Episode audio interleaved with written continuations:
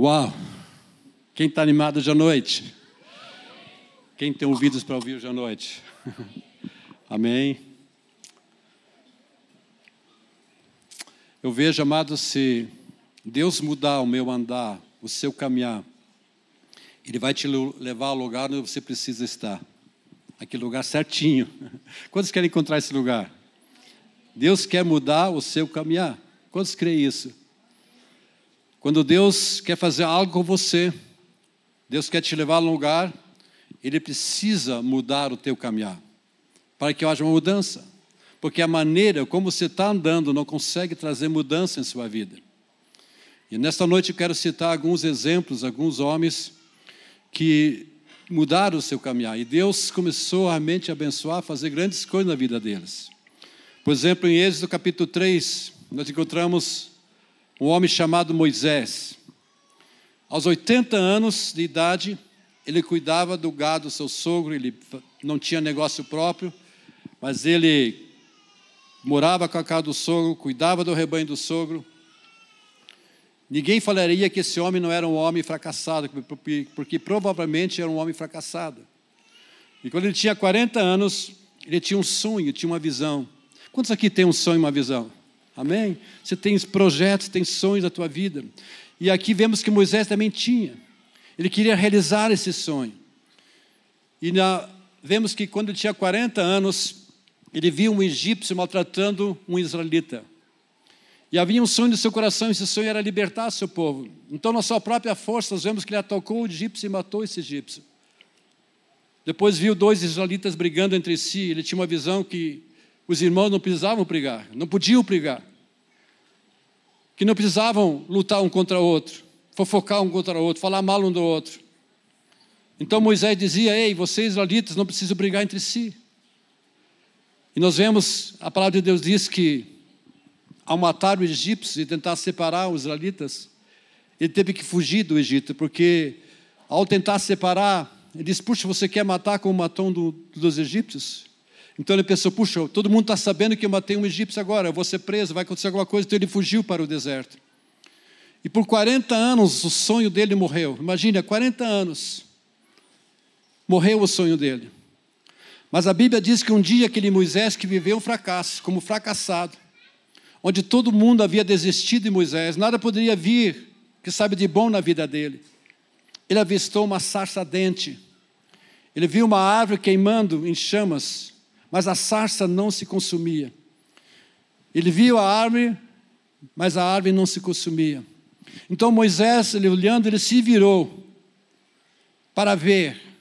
Ele diz: Eu vou virar, eu preciso ver, me virar para ver aquilo.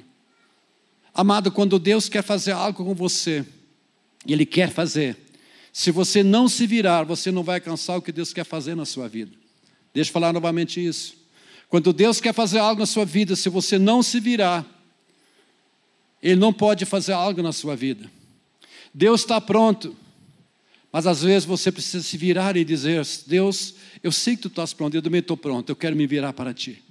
Foi o que Moisés fez.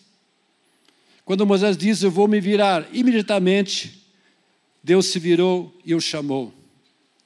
Amados, nesta noite, alguém aqui precisa se virar também. Alguém precisa se virar, quem sabe, do pecado que você está cometendo quem, quem sabe você precisa se virar e deixar a fofoca, deixar a falta de perdão, deixar a mágoa. Quem sabe você tem falado mal da pessoa, você precisa se virar, opa, eu tenho falado mal e não vou mais falar mal. Porque o dia que você se virar, o dia que você se decidir se virar, Deus também vai se virar para você. A Bíblia diz: chegai-vos a Deus e Ele chegará a vós outros. É como se Deus estivesse olhando para você, opa, Aquela pessoa está virando para mim, chegando perto de mim. Ah, eu vou chegar perto também, eu vou indo encontro essa pessoa. Isso que a palavra de Deus está falando aqui. Quando você se virar para Deus, Ele também vai se virar para você. Nesta noite, Deus está pronto por qualquer pessoa que está se virando para Ele. Quantas são essas pessoas à noite? É você mesmo? Pode levantar a mão. Amém. Se você se virar a Deus, Deus também vai se virar para ti. A Bíblia diz que quando Deus, aliás, quando Moisés se virou, Deus diz para Moisés: Moisés, tira as suas sandálias, porque o lugar onde você está é um lugar santo. Agora eu pergunto por que Deus pediria a Moisés tirar as sandálias? O homem descalço, ele não anda de qualquer jeito. Tem aqui que já andou descalço? Provavelmente. Eu me lembro quando criança, morava no interior, no sítio, e lá não tinha sapato, tênis, era, em tempo era conga, só fim de semana, andava durante a semana pé no chão. Quem teve esse tempo? Até hoje tem um calo forte, mas ainda tem sensibilidade. Agora tem sensibilidade. Se você anda, tira o sapato ou tendo, você pensa, opa, você anda, não anda de qualquer jeito, você tem sensibilidade. Opa, uma pedrinha ali, puxa, não dá para andar direito. Não consigo andar do mesmo jeito. Você toma cuidado onde pisa, senão qualquer coisa do chão pode machucar teus pés. E Deus diz para Moisés: Moisés, antes de eu começar a fazer algo em você, eu quero que você tire as tuas sandálias. Eu quero que você tire a sandália do fracasso. Eu quero que você tire a sandália do esforço próprio. Tire o Moisés. E de hoje em diante, eu quero que você comece a andar com cuidado. Porque de hoje em diante, eu estou mudando o teu caminhar. Você não vai mais andar de qualquer forma, de qualquer jeito. Você não vai mais andar no fracasso, na derrota, no teu esforço próprio. E a Bíblia diz que quando Moisés tirou as sandálias daquele dia em diante, Moisés, que era um fracassado, quando ele entrou de volta ao Egito, porque Deus tratou com seus pés, quando ele entrou no Egito, aquela vara de fracasso que ele tinha, ela se tornou o poder de Deus em suas mãos. Quem se lembra dessa história? Ele tinha uma vara, Deus disse: Quem que você tem uma vara? E nós vemos que cada vez que Moisés levantava aquela vara, era um poder de Deus na vida dele. A vara se transformava no poder de Deus. Nós vemos que quando o faraó questionou com Israel e Moisés, Moisés levantou a vara e de repente vinha pragas. De repente vinha rãs. Imagina, rã tudo que lugar. Você abria a porta, rã, rã dentro de casa, rã fora, tudo que lugar, na tua cama, rãs. Você tomava água. Puxa, não é água, é sangue. A água tornava-se tornava em sangue piolhos, cabelo, coceira, a pessoa coçando, penteava o cabelo, era só piolho. Uau! Moscas, úlceras, chuva de pedra, tantos sinais que através da vara de Moisés. Esse mesmo Moisés que era um fracassado, mas porque Deus tinha mudado o seu andar, o seu caminhar, ele se tornou um vitorioso e um libertador. E nós sabemos a história Deus usou a vida dele para libertar o povo de Israel do Egito, conduzir a terra prometida. Eu penso que nessa noite aqui há pessoas que estão cansadas também como Moisés com fracasso, cansados com esforço humano. Mas nessa noite Deus quer mudar o seu caminhar, o seu andar. Amém? Quantos podem dizer amém nessa noite? Fazer de você uma pessoa vitoriosa, uma pessoa vencedora. A Bíblia diz que somos mais que vitoriosos por meio do Senhor Jesus. Você está pronto para Deus mudar o seu andar? Quem está pronto aqui? Você está pronto para Deus mudar o seu andar? Amém? José era um outro exemplo. No livro de José, a Bíblia diz que José era um homem confuso. Interessante no capítulo 5 de Josué. José ia enfrentar uma guerra e não sabia como fazer, como enfrentar essa guerra. Ele estava em dúvida: como é que eu vou fazer? Meu Deus, há tantos problemas eu não vou conseguir vencer porque é um exército numeroso, como é que, que estratégia vou ter? Ele estava andando pelas campinas, orando, e de repente um anjo apareceu. E José disse para o anjo: Você é por mim ou contra mim? E o anjo respondeu: Não, eu sou o príncipe dos exércitos de Deus. A primeira coisa que o anjo disse para José: José, tire as sandálias. Interessante, tire as sandálias. O que, que o anjo está dizendo para José? Era: José, você precisa de direção. Você é uma pessoa confusa, você não consegue reconhecer quem é por você. Você não consegue reconhecer que eu estou por você. Tira essa andada de confusão, Josué. Tira essa andada da falta de direção. E nós vemos que ao José tirar as sandálias, imediatamente Deus deu direção para José com respeito a Jericó. Quem conhece a história de Jericó? Quem sabe hoje à noite você está calçado de confusão. Quem sabe você não sabe o que fazer, quem sabe você está com problemas, puxa, o que, que eu vou fazer com isso? A situação da minha família, as situações comigo, como é que vai resolver isso? Quem sabe você está passando a mesma situação como José passou. Mas nessa noite Deus quer tirar a sandália de confusão de você. Ele vai dar direção à sua vida. E as muralhas de Jericó vão cair. Amém, amados? Nós sabemos a história que Deus deu estratégias. José faz o seguinte: traz os sacerdotes, os cantores vão na frente tocando. Sete vezes vão, vão circular a cidade, os muros. E no, no sétimo dia, as trombetas vão tocar todas. E nós sabemos a história, quando tocaram, as mulheres caíram. Amém? Quantos querem que isso aconteça na sua vida?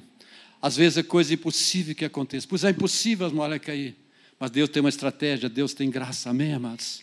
Deus tem estratégia para você para tirar você da confusão, para trazer sabedoria, para trazer graça, direção para você. Que você não seja uma pessoa confusa, amém? Nós vemos também quando o povo de Israel atravessou o Mar Vermelho, a Bíblia diz que eles atravessaram de qualquer forma, qualquer jeito. Mas no livro de Josué, capítulo 4, quando estavam para atravessar o rio Jordão, Deus disse para José: José, diga aos sacerdotes, aqueles que levam a arca, para eles irem primeiro pisar na água. E ao pisar na água, o rio vai se dividir. Quantos conhecem essa história? Nós sabemos que atravessaram a seco o rio Jordão. E agora, todo Israel precisa seguir os sacerdotes. Sigam os sacerdotes. A ordem é. Desculpa, amados, preciso tomar uma água. O que Deus tinha falado era que eles precisavam seguir os sacerdotes. Siga os sacerdotes. Sabe, amados, por quê? Porque Israel tinha os, os pés de rebeldia, diferentes. Eles faziam o que bem quiseram fazer. Eles murmuravam, eles tinham credulidade. Eles não se portavam, andavam de qualquer jeito. E Deus diz agora: os sacerdotes vão na frente, precisa seguir os sacerdotes, deve acompanhar os sacerdotes. Ando como sacerdotes. Agora a pergunta é: como que o sacerdote faz? O que, que ele faz? Como que ele anda? Primeira coisa, ele é um intercessor, diga intercessor. Ele ora. Ele ora pelas outras pessoas. Amado, você precisa andar como um sacerdote. Eu conheço alguém, uma vez eu vi uma mensagem, essa pessoa está me dizendo, eu nunca oro por mim mesmo. Eu oro para as outras pessoas, e quando faço isso, eu sou muito mais abençoado. As pessoas são abençoadas e eu sou abençoado em dobro. Quantos oraram por alguém hoje? Amém. Mas o que se percebe muitas vezes na nossa vida, nossa oração é voltado para nós. Deus me dá, Deus me dê, Deus faça isso, mesmo me dá comida, me dá roupa, dá, me dá, me dá, me. Mas eu quero dizer para você, para você passar o Rio Jordão, você tem que andar como sacerdote. Se eles não tivessem seguido os sacerdotes, eu creio que o Rio Jordão não ia se abrir. Os sacerdotes, que sabia passar. Mas o povo de Israel não ia passar. A segunda coisa que o sacerdote tinha que fazer é serviço, diga serviço. Servir na casa, servir a Deus. A pergunta é: o que você está fazendo para servir a Deus? Pense um pouquinho: o que, estou fazendo para servir a Deus? Ah, pastor, estou fazendo muita coisa, mas será que é para servir a Deus ou servir para você mesmo? O que você está fazendo para Deus? que um dia você vai prestar conta é, diante de Deus, vai dizer, muito bom servo fiel, fosse fiel no pouco, sobre muito te colocarei. Uau, quantos querem ouvir essa voz? Porque você é fiel, você serviu a Deus, serviu as pessoas, você tem o coração de servo. Deus diz para o povo de Israel andarem como servos, que andem como servos, sigam o sacerdote, porque o sacerdote serve. Terceira coisa do sacerdote é sacrifício, diga sacrifício. A Bíblia diz: não, vou, não se deve ofertar nada que não custe nada. Tem um versículo que diz: Não ofertarei nada que não me custe nada. Deus está dizendo para o povo: sacrifique.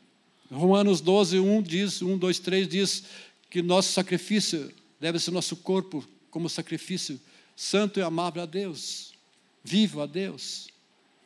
Quando você tem descoberto que a gente é muito cheio de si, a gente não gosta de ceder, a gente não gosta de sacrificar. A gente quer ganhar, não quer dar. A gente é muito duro. Mas o que, que o sacerdote faz? Ele sacrifica seu tempo, sua vida, ele dá de si. Ah, mas eu não vou na casa. Ah, estou tão cansado. Ah, não sei o quê. A gente sempre tenta arrumar uma desculpa. Ah, agora não posso, tenho outras coisas para fazer. A gente não gosta de sacrificar. Quando o sacerdote pisar no Rio Jordão, o rio se abriu. Porque eles tinham três coisas. Quais são as três coisas? Primeiro, bem alto. Como? Intercessão. Segundo, coração de servo. E terceiro, sacrifício. Você quer que o, o Rio Jordão se abra para você? Siga os sacerdotes. Tenha um coração de intercessão. Tenha um coração de servir. Tenha um coração de sacrifício. Amém? O que vai acontecer? O Rio Jordão vai se abrir diante de você. Uau! Faça uma coisa agora mesmo. Eu sinto fazer algo agora mesmo, algo bem simples. Ore para a pessoa que está ao teu lado. Diga, Senhor, abençoa essa pessoa. Ore para essa pessoa. Peça para Deus abençoar, que ele cresça em Deus, que ele visite essa pessoa, que Deus possa tocar essa pessoa. Amém? Pode orar, ore. Não apenas pense, mas diga, Senhor, abençoa. Toca, Senhor. Toca. Nós somos chamados, você é um sacerdote. Amém? Vocês estão entendendo? Você quer ser abençoado? Haja como sacerdote. No livro de Pedro fala que nós somos povo de Deus, nação santa, sacerdócio real, povo de propriedade exclusiva de Deus. Nós somos sacerdotes do Senhor. Amém? Em Gênesis 33, nós encontramos também um homem chamado Jacó. Quem ouviu já falar de Jacó? Interessante que cada nome tem um significado que significa o caráter, o que a pessoa faz. A palavra Jacó significa um que é esperto. Ele pega as coisas que não lhe pertenciam. Jacó ele andava de qualquer maneira. Ele andava como espertão, como aquele pessoa esperta. Pessoa inteligente. Puxa, como é que eu vou fazer para ganhar mais? Para dibrar aquela pessoa, ganhar daquela pessoa. Ele toma as coisas que não lhe pertencem. Esse era, era Jacó. E Deus então diz: Eu preciso fazer algo para mudar na vida dessa pessoa. E nós vemos no livro de Gênesis, quase metade do livro de Gênesis fala sobre Jacó. Lá no livro de Hebreus, um versículo só fala dele, teria muito que falar dele. Mas diz que quando ele velho, já bem velho, ele se levantou e começou a profetizar, abençoar os filhos. A única coisa que está registrado lá. Isso era tão importante que Deus disse: Isso preciso registrar isso. Nada mais. Por quê? Porque Deus precisava tratar, fazer algo na vida dele. A Bíblia diz que um dia Deus veio e lutou com Jacó. Era Deus que começou essa luta. E quando terminou a luta, Deus tocou na coxa. E o que começou a acontecer com Jacó? A partir daquele dia ele começou a mancar. Ele não conseguia mais andar como ele andava antes. Porque Deus estava mudando um novo caminhar na vida dele. Jacó não precisava mais andar na força própria. Agora ele se inclinava para Deus. E ele, a partir daquele dia, ele mancava. Aqueles que mancam não andam de qualquer forma, não conseguem andar de qualquer jeito mais. Eles andam com cuidado. Puxa, eu tenho que cuidar para não cair. Então Jacó andava assim. Amado, se Deus puder mudar seu caminhar, Ele te levará àquele lugar. Alguém certa vez disse: Eu não confio numa pessoa que não manca. É difícil você confiar numa pessoa cheia de si. Mas uma pessoa que está caminhando, mancando, é que foi trabalhado por Deus, foi mudado por Deus, está aprendendo com Deus, está caminhando com Deus. Ele caminhava de uma maneira, mas foi transformado. Quanto essa noite pode dizer, eu estou mancando um pouquinho? Alguns estão mancando mais. Né? Jacó foi assim. Deus mudou o caminho, o caminhar dele. Nós vemos outra história, a história do filho pródigo. O filho pródigo chegou um dia Pai, me dá os meus bens que lhe pertencem. O pai deu os bens, ele saiu de casa. Ah, eu sou filho, eu sou, tenho dinheiro, posso ter as coisas. Chamou os amigos, vamos comer, vamos beber, vamos divertir, vamos fazer festa, vamos ter prazer, vamos tudo. É o que vemos no mundo hoje. Eu quero prazer, eu quero bem-estar. E nós vemos que chegou no lugar, perdeu tudo. E parou lá no chiqueiro. E lá no chiqueiro ele se lembrou da casa do pai, ele tinha tudo. Lá ele se arrependeu e ele voltou para casa. A Bíblia diz que aquele filho agora se levantou, não mais cheio de orgulho, mas ele andava como servo. Ele chegou ao pai: Pai, trata-me como um dos teus servos, como um dos teus servos. Que diferença! Que diferença! Que diferença! E nós vemos o que aconteceu. O pai diz: Traz um anel para o meu filho. Traz a túnica para o meu filho. Traz sandálias para o meu filho. O meu filho voltou diferente, está caminhando diferente. E está caminhando sem sandálias, a pé. Traz sandálias. Traz a túnica. O anel. O que, que representa? Autoridade, devolver autoridade. A túnica era um manto dos nobres. Quando o pai colocava o manto, seu filho estava dizendo: quando vocês virem meu filho, vocês estão me vendo também. Uau! Sandálias, coloca sandálias. Filho, agora estou te dando poder para ir a qualquer lugar e possuir. Que diferença! Mas aquele filho voltou, aliás, foi com sandálias, cheio de si, cheio de orgulho. Voltou sem sandália, mas o pai colocou sandálias no pé dele. sandálias de servas. Mas ele estava andando no outro caminho agora. Ele se lembrou da casa do papai. Quando sabe que a casa do pai é preciosa. Deus Pai é a coisa mais preciosa. Sempre quando a pessoa deixa a casa do pai, vai parar no chiqueiro. A coisa mais triste é isso. Quando alguém sai da presença do pai, presença de Deus, a pessoa vai parar lá no chiqueiro. Alguns voltam, alguns não, vão, não conseguem voltar mais. Graças a Deus que alguns podem voltar, e esse jovem voltou. Uma outra história lá em João capítulo 4. Encontramos uma história da mulher samaritana. Ela foi tirar água do poço. Interessante que ela veio no início como prostituta, ela andava com sedução. Ela andava com aquele olhar de sensualidade. Ela avistava um homem de longe e dizia: Ah, ele é esse homem bonito, vou chegar perto dele. ah, que coisa legal.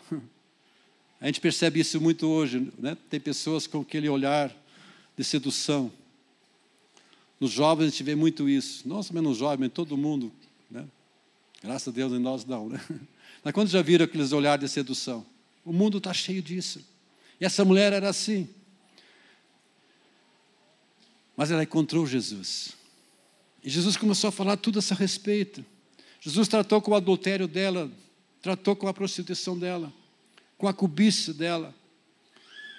É interessante que quando ela saiu da presença de Jesus, ela foi à cidade, ela começou a evangelizar, ela se tornou uma evangelista. Ela começou a ganhar pessoas para Jesus. Que, que, que mudança, que transformação. Se Deus pode mudar o seu andar, Ele pode te levar àquele lugar. Amém? Quando Jesus estava prestes a morrer, nós vimos uma história linda também. Jesus reuniu os discípulos e mandou eles tirar as sandálias ele começou a lavar os pés dos seus discípulos. Jesus diz: oh, Eu preciso lavar seus pés. Interessante que Pedro diz: Não, Senhor, não lave meus pés, não. E Jesus diz: Olha, Pedro, se eu não lavar teus pés, você não vai ter parte de mim. Aí Pedro, opa, Jesus não apenas os pés, mas lava todo o corpo, a cabeça, o corpo, lava tudo. Deus não, a única coisa que precisa é lavar os pés. Depois ele fala outra passagem, vocês já estão limpos para a palavra que você tem falado, mas o que nós vemos Jesus dizendo, você precisa lavar os pés. Por que Jesus queria levar, lavar os pés dele? Sabe, amados, se você não lavar os pés, o que, que acumula nos seus pés? Pó, não é verdade? A gente anda de sapato às vezes, né? Que pode criar um chulezinho, mas não pó. Mas se você andar de sandália, provavelmente você vai ter que lavar, criar pó. Agora, o que, que diz em Gênesis capítulo 3 lá? Pó significa o quê? Carnalidade. Diga carnalidade.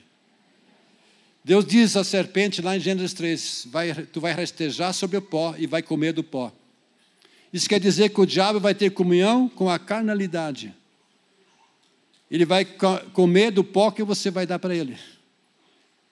Ele gosta de festejar da carnalidade. A comida do diabo é pó. O pó é a comida dele. Interessante lá em Gálatas fala das obras da carne, uma lista dessa carnalidade. E diz que não vão herdar o reino de Deus que praticam das coisas. Por isso Jesus disse: você precisa lavar os pés. Porque é fácil você caminhar e, e os pés criarem pó, vir pó. O mundo traz pó para você. O conceito do mundo traz pó. Às vezes você não quer que haja pó, mas precisa ser pó. Mas o que você precisa, você precisa fazer? Lavar, deixar que Jesus lava os teus pés. Diga, eu preciso que Jesus lava meus pés. Amém? Jesus falou para os seus discípulos: quando vocês entrarem numa casa e o receberem, deixe paz naquela casa. Mas se rejeitar vocês, sacode o pó do pé. Quem já viu essa história, leu isso? Por quê? Porque quando um homem de Deus, uma pessoa de Deus entra numa casa, ele coloca o pé sobre os seus problemas, ele deixa a paz. Então ele leva os seus problemas para fora. Quantos são gratos para aquelas pessoas que oraram por você, falaram, tocaram a sua vida, amém? Tiraram o pó da sua vida. Mas se aquela pessoa vai numa casa, a pessoa não quer receber, não trata bem, ele então vai sacudir o pó, quer dizer, ele está dizendo: todos os problemas vão ficar na tua casa. Por isso é tão importante você sentir, você é um sacerdote, você é aquela pessoa que pode trazer, tirar o pó das pessoas. As pessoas às vezes trazem muito pó, amados, que precisam ser lavados. Amém? Jesus disse para seus discípulos, discípulos, eu quero fazer algo novo na vida de vocês, eu vou dar a vocês poder, unção, mas eu vou levar vocês a uma dimensão nova, por isso preciso lavar seus pés. Porque se eu não lavar teus pés, vocês não vão entrar naquilo que eu quero fazer na vida de vocês. Mais autoridade, mais poder.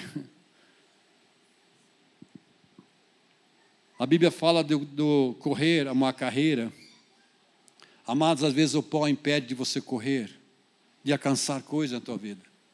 Quem sabe você não está alcançando coisas que você queria alcançar porque teus pés têm pó. Você não consegue correr quando tem pó. Tem alguma coisa no teu pé. Você não consegue. Para você alcançar o propósito de Deus, você precisa tirar o pó. Jesus sabia disso. Deixa eu lavar os pés de vocês. E tem algo maior na vida de vocês. Eu vejo essa noite como Deus dizendo: Eu quero tirar o pó de pés nessa noite. De pés nessa noite. Porque eu quero que você alcance algo mais rápido na sua vida.